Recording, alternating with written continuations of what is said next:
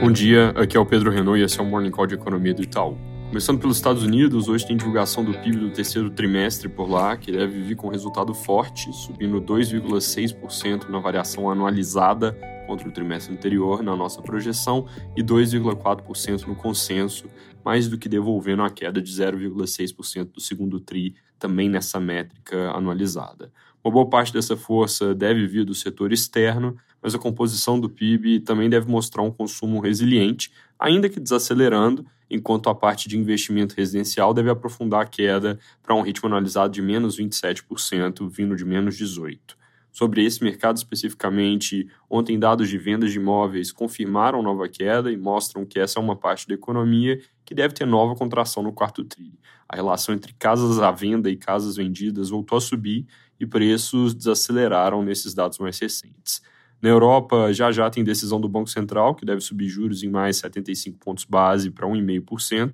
e manter um discurso ainda duro dizendo que a inflação segue alta demais, ainda que a economia esteja desacelerando. Eles devem sinalizar nova alta para dezembro, mas sem se comprometer com o ritmo, que pode ser 50 a 75, a depender da evolução do cenário. Aos olhos de hoje, a gente entende que uma nova dose de 75 parece ser mais provável.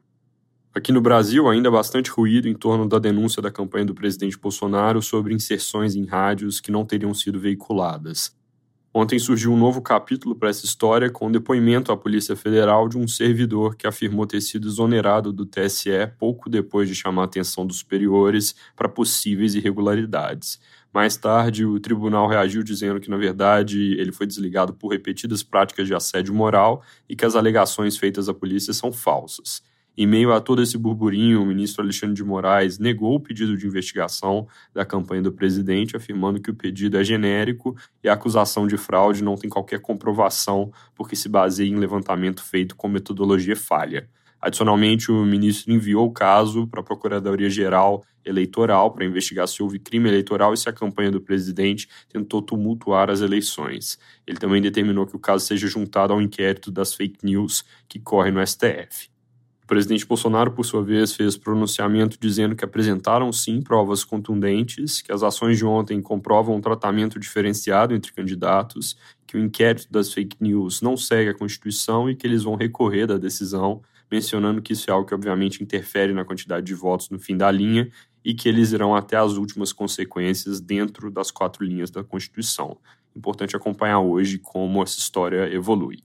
Mudando para a economia, ontem à noite teve Copom com decisão de manutenção de taxa e comunicado exatamente em linha com o que nós esperávamos, sem mudanças na sinalização sobre política monetária, só atualizando projeções e avaliação da conjuntura, onde do lado externo o destaque foi comentário sobre mercados estarem ficando mais sensíveis a riscos fiscais, que é algo importante para economias emergentes prestarem atenção, e do lado doméstico mencionando que a economia começa a perder tração. Dado o fluxo intenso de notícias e proximidade com o segundo turno, essa sinalização sem mudanças deve acabar sendo tratada pelo mercado quase como um não evento. Também saiu o CAGED, com criação de 278 mil postos de trabalho formal em setembro, em linha com o esperado, trazendo o nono resultado positivo do ano, mais uma vez com geração de emprego disseminada entre setores. Hoje, mais tarde, sai a PNAD, que deve mostrar nova queda do desemprego em setembro, de 8,9 para 8,7 no dado bruto, que é algo que se traduz em 8,6 com ajuste sazonal. Apesar dos números bons, vale lembrar que o ritmo do mercado de trabalho deve diminuir à frente por causa de estímulos que vão se dissipando e efeito maior dos juros sobre a atividade. É isso por hoje, bom dia.